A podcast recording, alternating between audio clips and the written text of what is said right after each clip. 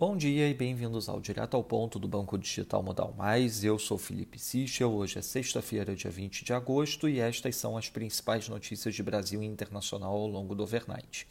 Começando pelo Brasil, os jornais destacam a visão da equipe econômica sobre um possível exagero nos movimentos atuais dos mercados.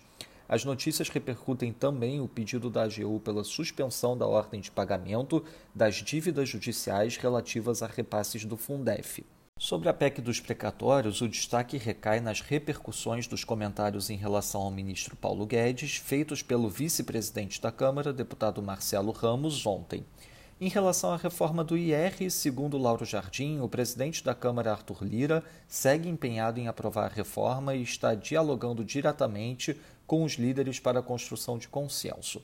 A Folha destaca que possível desistência do governo do projeto teria causado irritação em Lira.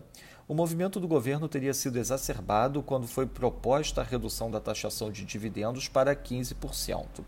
Sobre o fundo eleitoral, o Poder 360 destaca que o presidente Jair Bolsonaro analisa vetar o artigo da LDO que trata dos recursos destinados ao fundo. O jornal destaca que a tendência é que o montante final fique em 3 bilhões. O prazo para análise encerra-se hoje. Passando para o setor internacional, nos Estados Unidos, a Apple e a Schwab anunciam alteração nos planos de retomada de atividade presencial de outubro para janeiro do ano que vem. No Reino Unido, as vendas no varejo subjacente decepcionaram, mostrando variação de menos 2,4% mês a mês, abaixo do esperado, que era um avanço de 0,1%. Na Alemanha, o relato de 9.280 novas contaminações com Covid-19, maior variação diária desde o dia 20 de maio. O número de hospitalizações segue controlado. No Japão, o índice CPI nacional Ex-Fresh Food and Energy, variação year over year, mostra queda de 0,6%, esperado era uma variação de menos 0,8%. Na Nova Zelândia, o governo estende o lockdown nacional até o dia 24, mas indica que há alta chance de todos os 31 casos identificados estarem vinculados, o que pode sugerir controle da situação para os parâmetros do país.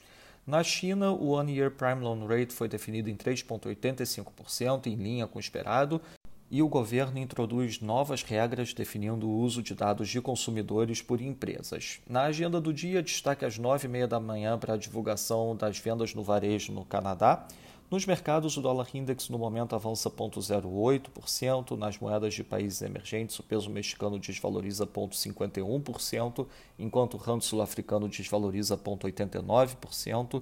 No mercado de juros, o título americano de 10 anos e o Bund, título alemão de 10 anos, fecham 1 basis point, e no mercado de ações, o S&P futuro caindo 0,42%, enquanto o DAX cai 0,29%.